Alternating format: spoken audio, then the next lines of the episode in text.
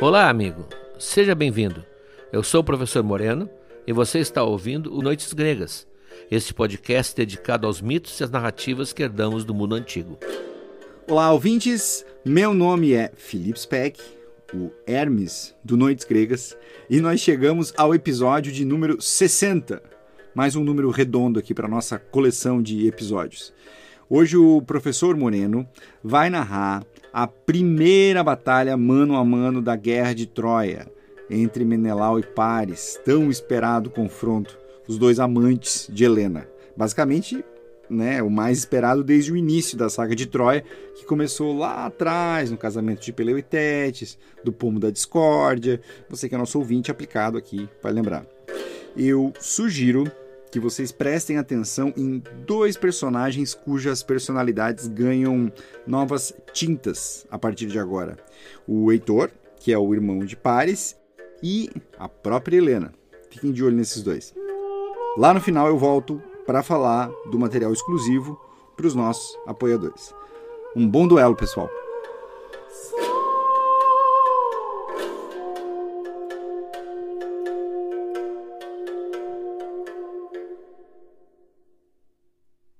Depois daquela cena lamentável de Tercites, que nós vimos no episódio anterior, e depois do riso estrondoso que abala todas as fileiras do exército grego, cessou aquela revolta inicial, o que quase faz todos voltarem para casa.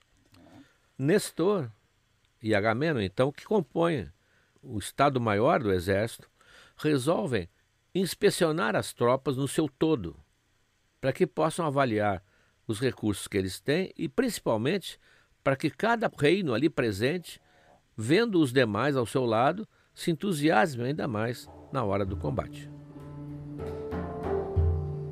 Nós estamos narrando aqui no Noites Gregas a saga de Troia, a história de Troia, a história de Paris, Helena e tudo o que aconteceu. Como já vimos, isso não se resume à Ilíada. A Ilíada trabalha com 50 e poucos dias dessa guerra. O que nos interessa é o desenvolvimento das ações. O que ocorre com Paris, o que ocorre com Helena, o que ocorre com Aquiles.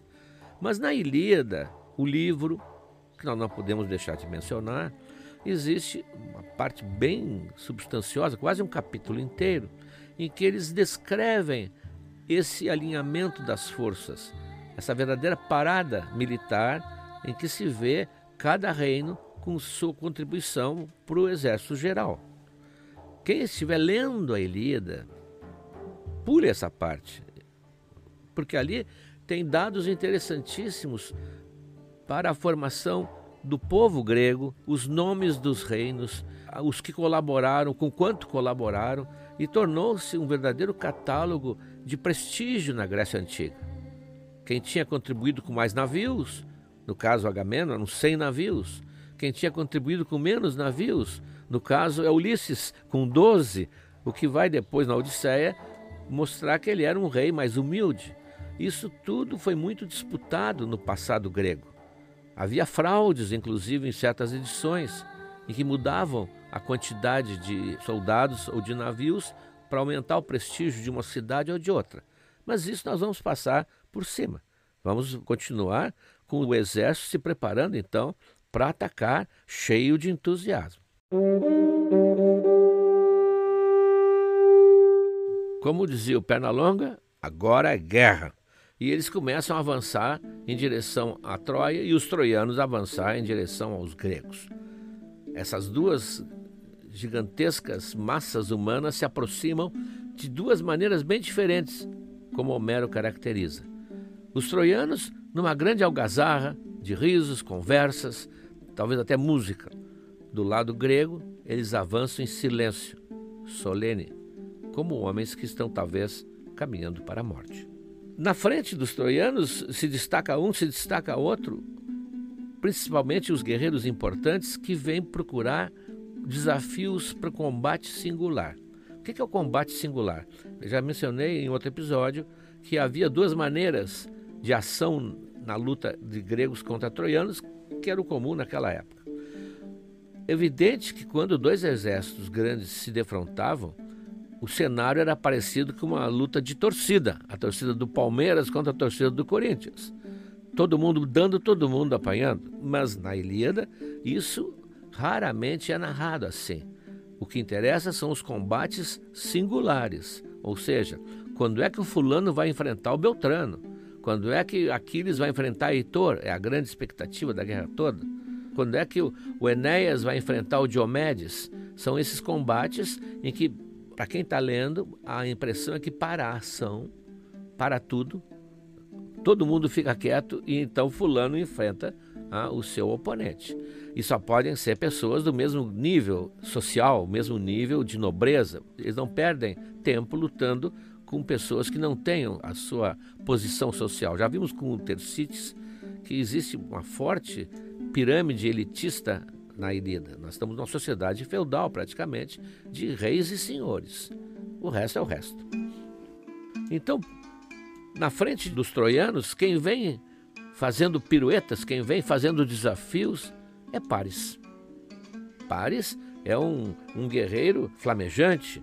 Ele vem belo como um deus, diz Homero, com a pele de pantera tirada sobre os ombros, com o seu arco, ele é o mais famoso arqueiro de Troia, o seu arco preso nas costas, e a espada e as lanças, e ele vem puxando briga. Ah, ele vem, quem é que vem enfrentar aqui o campeão de Troia? Ele vem, como se dizia em certas regiões do Brasil, riscando o chão com a faca. Ora, ora, ora, chamou a atenção de quem? Menelau.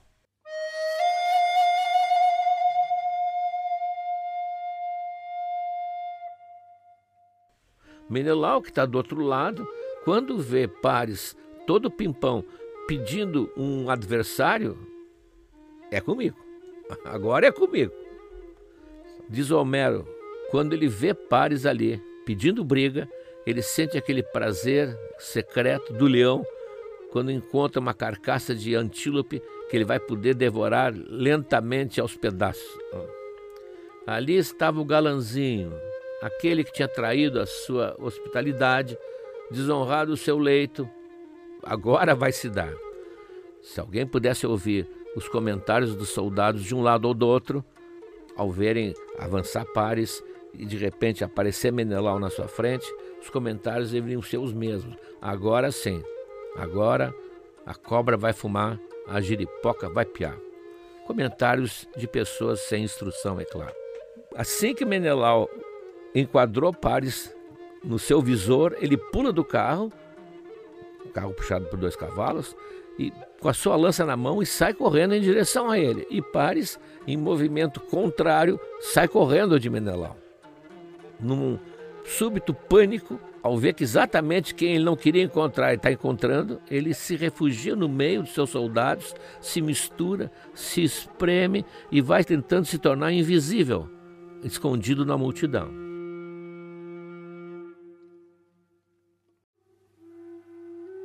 Homero sempre se exprime com comparações, né, com símiles. E ele diz como alguém que pisou numa cobra e conseguiu escapar num salto do bote venenoso dela, alguém assim que fica trêmulo, pálido, assim ficou Paris. E tentando se esconder cada vez mais. Não sei se não tinha algum guerreiro troiano apontando com o dedo para o Menelau, ó, tá aqui, ó, tá aqui. Todos eles sentiam que a guerra na verdade, era por causa de Pares. Ele é que tinha criado tudo isso. Agora, que lute, né?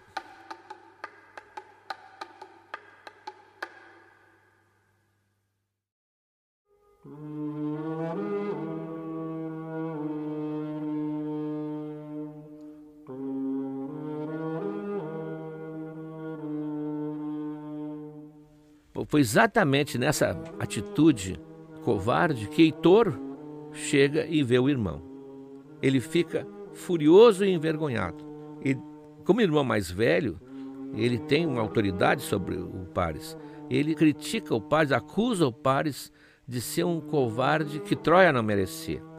Ele fala com o irmão com palavras duras. Ele diz: Paris, devasso, sedutor de mulheres, antes que não tivesse nascido, por tua causa, o nosso povo está sofrendo. E agora tu me passa esse vexame? O que, que os gregos vão estar falando agora de nós? Que nós escolhemos nossos líderes, nossos chefes, assim, pela beleza, pelos cabelos encaixeados. E depois de tudo isso que tu fizesse, tu tens coragem de fugir do Menelau? Ah, agora tu ias ficar sabendo de que tipo de homem tu roubasse a mulher. Agora realmente nós íamos ver quem é quem. E se os nossos troianos fossem mais rigorosos, eu vou te dizer que tu estaria agora sendo moído a pedrada por eles, pelo papelão que tu fizesse. Nesse momento, Paris surpreende. Ele não é covarde. Ele é um mocinho bonito. Realmente ele é um sedutor barato. Mas ele não é covarde. E ele reage. Né? Diz: Olha, se tem alguma dúvida, minha proposta é muito simples. Vamos mandar todo mundo sentar em paz, gregos de um lado, troianos do outro, e eu e o Menelau vamos decidir isso no braço, mano a mano. Quem vencer, leva a Helena. Ele não comenta o tesouro que, segundo muitos acusam, ele teria trazido também quando trouxe Helena. Por isso ele é acusado de romper a hospitalidade que lhe deram e ainda roubar a mulher de Menelau e ainda passar a mão em riquezas que havia lá estocadas no palácio em Esparta. Mas a ideia é fascinante. A ideia é uma coisa mais nova que apareceu em nove anos de guerra.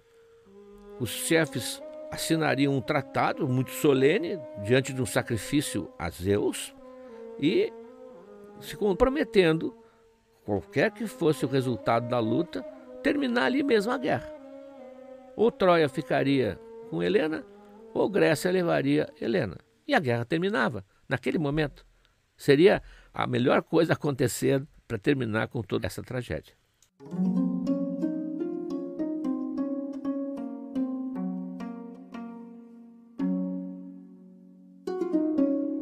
Ao ver o irmão reagir altivamente, Heitor ficou exultante. O irmão não era o covarde que ele estava acusando. E ele manda imediatamente seus homens sentarem em paz, deixarem as armas no chão. E algo importantíssimo vai acontecer agora. Claro que alguns gregos lá do outro lado, não sabendo muito bem o que estava acontecendo, ao ver que só o Heitor estava de pé, tentaram lançar algumas flechas para ver se acertavam o Heitor, mas o Agamemnon imediatamente cortou. Mandou que todo mundo ouvisse o que o Heitor tinha para dizer. Porque isso era uma conversa quase privada entre o Heitor e o Paris. Ah, agora o Heitor vai anunciar como o chefe das forças troianas. E Heitor então faz a mesma proposta que Paris fez. Que todos aguardem que a decisão vai sair agora. De uma forma ou de outra, essa guerra vai terminar. Bom, do lado grego, todos ficam esperando qual é a resposta de Menelau ele está sendo desafiado. E Menelau responde que aceita com prazer, mas ele tem uma exigência: que seja um pacto assinado também por Príamo, o próprio rei de Troia, em que todo mundo confia, que todos admiram, até os inimigos. Que seja um pacto assinado por Primo em pessoa, diz Menelau, porque nos filhos dele eu não espero muita coisa, não. Claro, a julgar pelo pai, ele não podia esperar muita coisa, não.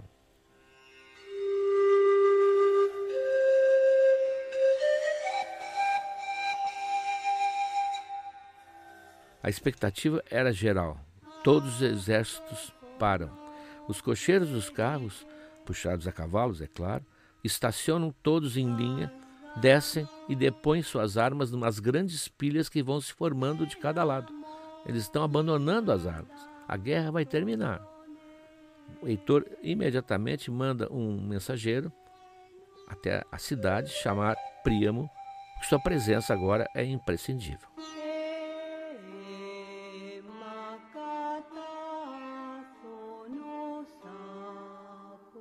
Homero, que é um excelente narrador, corta a ação aqui e se transporta para Troia, lá para dentro da cidade na verdade, para os aposentos de Helena, que não apareceu na Ilíada ainda. Helena está lá, como toda mulher grega, tecendo, como nós vamos ver Penélope no tear, a própria Atena, a deusa, é a deusa do tear, ela está lá com as suas damas de companhia, quando surge a sua cunhada, Laódice. Na verdade, não é a cunhada, é uma deusa que assumiu a forma da cunhada, de que ela gosta muito, aliás, é a sua cunhada mais querida, a deusa Íris. A deusa Íris nós todos conhecemos, vocês já a viram várias vezes depois da chuva, quando ela cruza o céu com o seu arco colorido.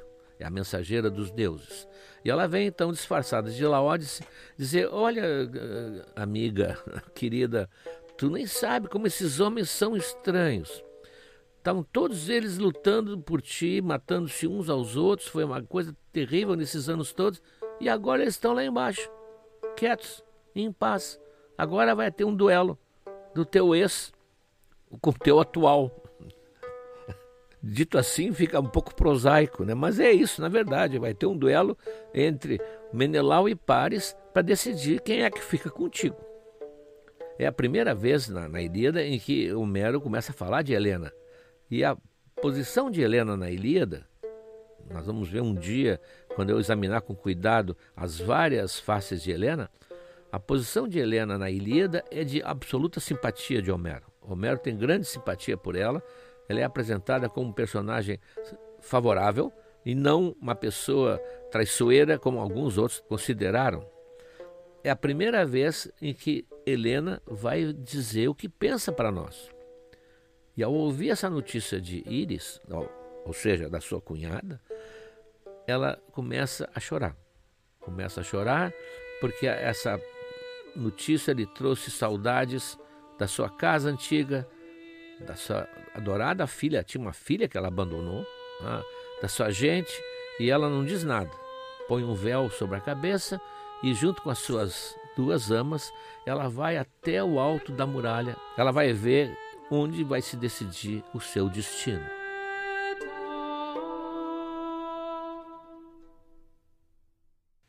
O texto, como o de Homero, de uma epopeia, não examina a profundidade psicológica dos personagens, porque isso a literatura vai fazer bem mais tarde. Então ele não diz como é que ela está se sentindo, mas mostra o que ela está fazendo. E a maneira como ele mostra nos dá a entender que ela está confusa, ela está perturbada. E se um daqueles repórteres sem sensibilidade atalhasse o passo dela com o microfone e perguntasse: E a senhora, dona Helena, como é que está se sentindo? Ela certamente responderia um sincero: Eu não sei.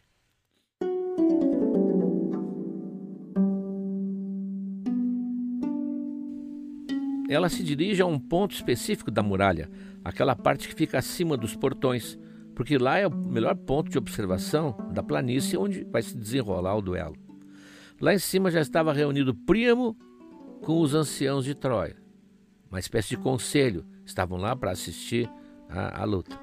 E quando eles veem Helena começar a subir as escadas para ir até onde eles estão, eles sussurram discretamente um comentário que é unânime. Não admira que gregos e troianos estejam sofrendo tanto para essa mulher. Ela é bela como uma deusa, mas mesmo assim, para a cidade e para o futuro dos nossos filhos, seria melhor que ela voltasse para casa. O que, na verdade, eles estão dizendo que eles querem que Paris morra. Né? Se eles acham melhor que ela volte para casa, estão verbalizando isso, eles, no fundo, estão torcendo claramente para que Menelau liquide de uma vez essa história.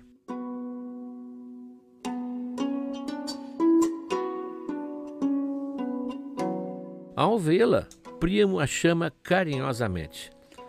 Ele gostava dela. Alguns até, assim como nós temos muitas versões dos mitos, temos muitos comentadores dos mitos, alguns chegam a, imaginar que Príamo também tivesse se apaixonado pela Norinha. Mas ele a trata com extremo respeito e com carinho, porque ele não vê nela culpa nenhuma, como ele vai dizer agora. Ele a chama, vem, vem cá, minha filha querida. Lá embaixo está o teu antigo marido e teus parentes, teus amigos. Eu não te culpo de nada. Ele diz textualmente: Eu não te culpo de nada. Os deuses que devem ter arranjado tudo isso contra Troia. Para Homero, como nós vamos ver, a culpa não é dos humanos quando certas coisas acontecem como esta. A Helena não é culpada para Homero. Depois, para outros autores, vai ser. Para ela, ela vai ser. Mas isso, isso é literatura. Helena, que também gosta muito de Primo, sempre foi recebida com grande carinho por ele. Ela disse: Olha, querido sogro, antes de tudo, todo respeito, eu quero confessar que eu preferia ter escolhido a morte a ter seguido teu filho até aqui. Abandonei meu leito nupcial, abandonei minha filha, meus amigos, abandonei minha gente. E agora eu só posso lamentar. Confesso que eu só posso lamentar a minha escolha. É uma mulher arrependida. Ela verbaliza que ela não está arrependida do que fez. Primo então desconversa ah, para aliviar e pede que ela identifique os principais guerreiros, que ela faça um briefing. Aquele é fulano, aquele é Beltrano, torce pelo time tal, vive assim, que lhe dê uma ficha de cada um. E muitos leitores se espantavam dizendo, mas como é que o primo, depois de nove anos de guerra, ainda quer saber quem são? Ele não aprendeu em nove anos? Esquece um detalhe que não fica muito claro. A cidade de Troia é uma cidade grande, o palácio de Príamo fica do outro lado da cidade, do outro lado da muralha que dá para o continente. Ele nunca combateu. Primo não é um rei combatente, como é Agamenon, por exemplo, ou é Menelau. Ele nunca viu os combates, na verdade. Ele recebia os relatórios do filho, o Heitor. Então ele quer saber quem é, quem é aquele ali, quem é aquele lá. Me diz, amiga, quem é aquele guerreiro alto? Tem muitos altos, mas aquele com porte soberbo, com cara de rei. Mas ah, aquele é Agamenon, é o mais poderoso realmente, ele é o chefe geral. De todos, foi aclamado como sendo o grande chefe da expedição. E aquele que é mais baixo, tem um tronco mais forte e tem um rosto assim que parece uma pessoa de inteligência superior. Sabe? Aquele é Ulisses, o guerreiro cheio de ardis, é rei de uma pequena ilha, a ilha de Ítaca mas ele é muito importante para o exército grego. Nesse momento intervém um dos anciãos, que é o Antenor, que, é, que falou com Ulisses e Menelau quando eles foram tentar negociar antes de começar a guerra. E ele diz: Ah, esse, esse eu vi falando. Quando ele levantou para falar, ele parecia um homem tímido, embaraçado, olhando para o chão. Mas quando ele levantou os olhos, e abriu a boca, nós sentimos o poder que ele tinha com as palavras. As palavras dele caíam suaves como neve cai e nós todos ficamos encantados. A Helena estranha, comenta isso inclusive com o primo, não vê ali os irmãos dela, Castor e Pollux. Nós sabemos que Helena nasceu como uma quadrigêmea. Ela, a Clitemnestra, e o Castor e o Pollux. E o Castor e Pollux se tornaram seus defensores a vida toda enquanto ela esteve lá em Esparta. Por que, que eles não estão ali lutando por ela? Ou seja, por que, que eles não estão ali figurando no grupo de guerreiros de destaque? Ela não sabe que eles morreram. Eles morreram enquanto ela já estava em Troia e ela não sabe disso. É um detalhe que passou despercebido para ela, mas que Homero registra muito bem.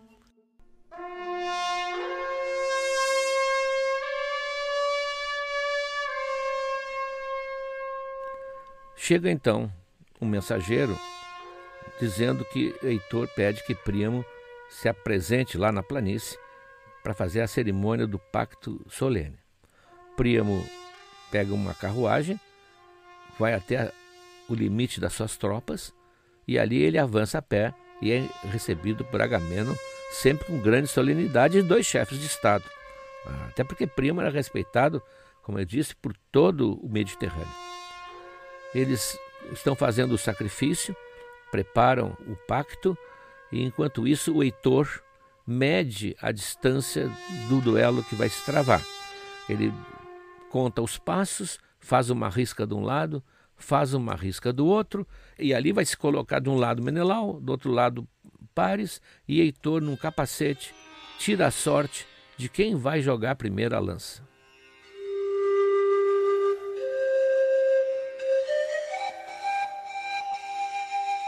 Toda a plateia, toda a torcida, digamos assim, ergue a Zeus uma prece de que esse duelo finalmente termine com a guerra e que o resultado do duelo seja acatado pela parte perdedora e que todos possam voltar à paz que eles perderam há dez anos. Pela sorte, quem arremessa primeiro é Paris. Ele atira sua lança com pontaria, mas Menelau para no escudo e a lança atravessa mal e mal o escudo e a ponta aparece do outro lado. Vamos acrescentar que poucos escudos eram de metal, né? geralmente eles eram de couro, reforçados com madeira, então a lança podia atravessar.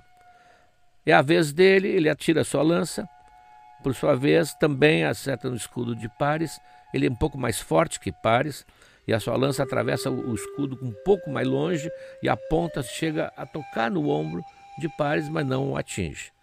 Sem a sua lança, Menelau puxa a espada e vai rugindo em direção a Pares. Há um detalhe importante que muitos já presenciaram. Em qualquer situação de disputa, não necessariamente com lanças e com espadas, mas em qualquer situação de disputa, quem está com a razão tem mais força. Aquele que está com a razão não é que seja protegido por uma divindade, não, ele reúne em si uma energia da indignação concreta, a indignação justa que o outro não tem. Claro que pode não nem sempre vencer, mas a gente verifica isso, seja em esporte, seja na vida conjugal, seja na vida profissional. Aquele que tem a razão, ele carrega consigo uma espécie de força extra. E Menelau estava tomado de, de indignação. Então ele avança com a espada correndo e acerta com a espada no alto do capacete de Paris. O problema é que essas espadas não eram de aço. Nós estamos na idade do bronze. Quem vai aos museus na Grécia vê as espadas todas de bronze, corroídas pelo tempo, é claro, mas que são quebradiças. Dependendo da maneira como bate, se não é com o fio, se é com o lado, ela quebra. E o que acontece é exatamente isso com o Menelau. Sua espada se parte em quatro pedaços e ele fica só com o cabo na mão. Aí ele olha para cima e diz: Puxa, Zeus, mas eh, não vai me ajudar nessa hora? Nessa hora ainda vai me atrapalhar? Mas como ele está realmente indignado, ele esquece Zeus, joga fora aquele cabo inútil e vai para a luta corporal. Ele se agarra no capacete do Paris, que é um capacete como o dele, todo enfeitado com penacho em cima, que é preso no queixo por uma correia de couro. E ele puxa o capacete de Paris para trás, que cai na nuca, apoia o joelho nas costas de Paris e começa a puxar o capacete, estrangulando Paris com a correia de couro. O Paris começa a tontear, perde oxigênio, cai de joelho no chão e o Menelau, com mais força ainda, puxa e vai terminar ali mesmo o duelo. Se não fosse Afrodite. Nesse momento, Afrodite, que estava observando, como todos os deuses, o desenrolar da luta, desce, invisível, é claro, faz arrebentar a correia e Paris cai no chão, praticamente sem defesa. Menelau então pega a lança dele, que estava por perto, e agora ele vai matar Paris sem piedade. Quando ele se aproxima dele, no entanto, numa nuvem de pó, Afrodite arrebata o corpo de Paris e some com ele, deixando todos perplexos, olhando em volta, curiosos, ansiosos, procurando embaixo dos carros, atrás dos montes de armas, onde está o corpo? Paris desapareceu? Então ele perdeu? A guerra terminou?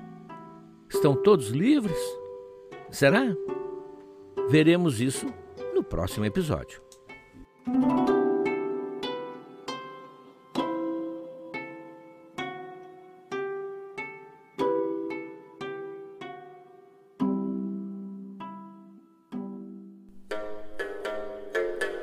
Depois desse cliffhanger eletrizante, deixa eu dizer o que vos espera, nossa querida apoiadora, nosso querido apoiador lá no site noitesgregas.com.br.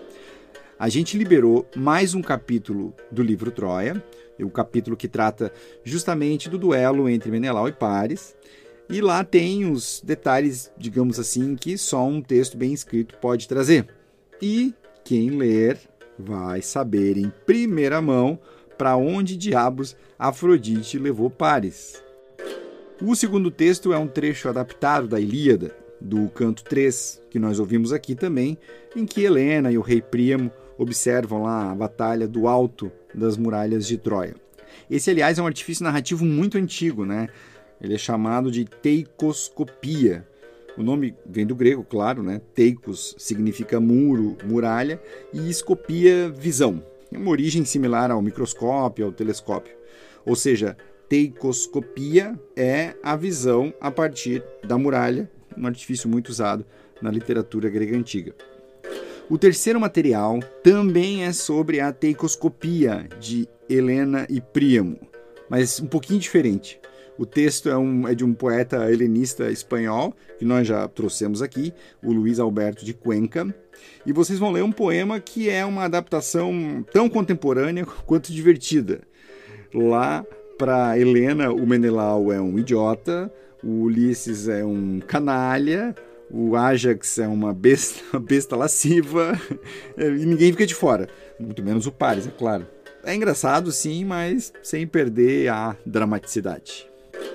PDF também vem com uma coletânea de obras que representam as histórias que foram narradas aqui neste episódio. Destaque para os quadros maravilhosos de Morro e do Tishmain. Antes de nos despedirmos, eu convido você mais uma vez a apoiar o nosso podcast, seja compartilhando conteúdo, seja avaliando com cinco estrelinhas, seja ativando o sininho para ser avisado sempre que sair um novo episódio. Isso ajuda a gente bastante que diz para o Spotify, para a Apple Podcast, para o Deezer, Deezer, seja lá onde você ouve o Noites Gregas, que o nosso trabalho é relevante, é um trabalho bacana. Então, assim, se puder gastar um tempinho ali só para fazer isso, nos ajuda muito. E quem quiser nos apoiar financeiramente, vai lá em noitesgregas.com.br barra apoiar para ter acesso a esses textos que eu acabei de comentar, além de uma penca de outros materiais exclusivos dos 59 episódios que nós já publicamos. É um monte de coisa, né? Enfim, eu adoro e o Moreno adora fazer o que a gente faz. Os apoiadores da modalidade Deus também têm acesso ao curso Mitologia na Arte, nosso querido curso que a gente vem produzindo ao longo dos quatro anos de podcast. Eu já falei aqui, mas eu faço questão de repetir. Tem um módulo sobre os heróis, um outro módulo sobre os amores de Zeus, tem um módulo sobre toda a saga de Troia, ou seja, tudo que a gente está narrando aqui já foi tratado lá, só que em vídeo e com as principais representações artísticas de cada trecho. O curso também tem toda a Odisseia e agora nós estamos publicando as aulas sobre a grande obra de Ovídio, Metamorfoses. Eu reforço aqui que o apoio é muito importante para a gente, porque é o que faz com que nós consigamos dedicar um tempo da nossa agenda para tocar esse projeto que a gente gosta muito. O link para apoiar está na descrição deste episódio. Até a próxima, pessoal!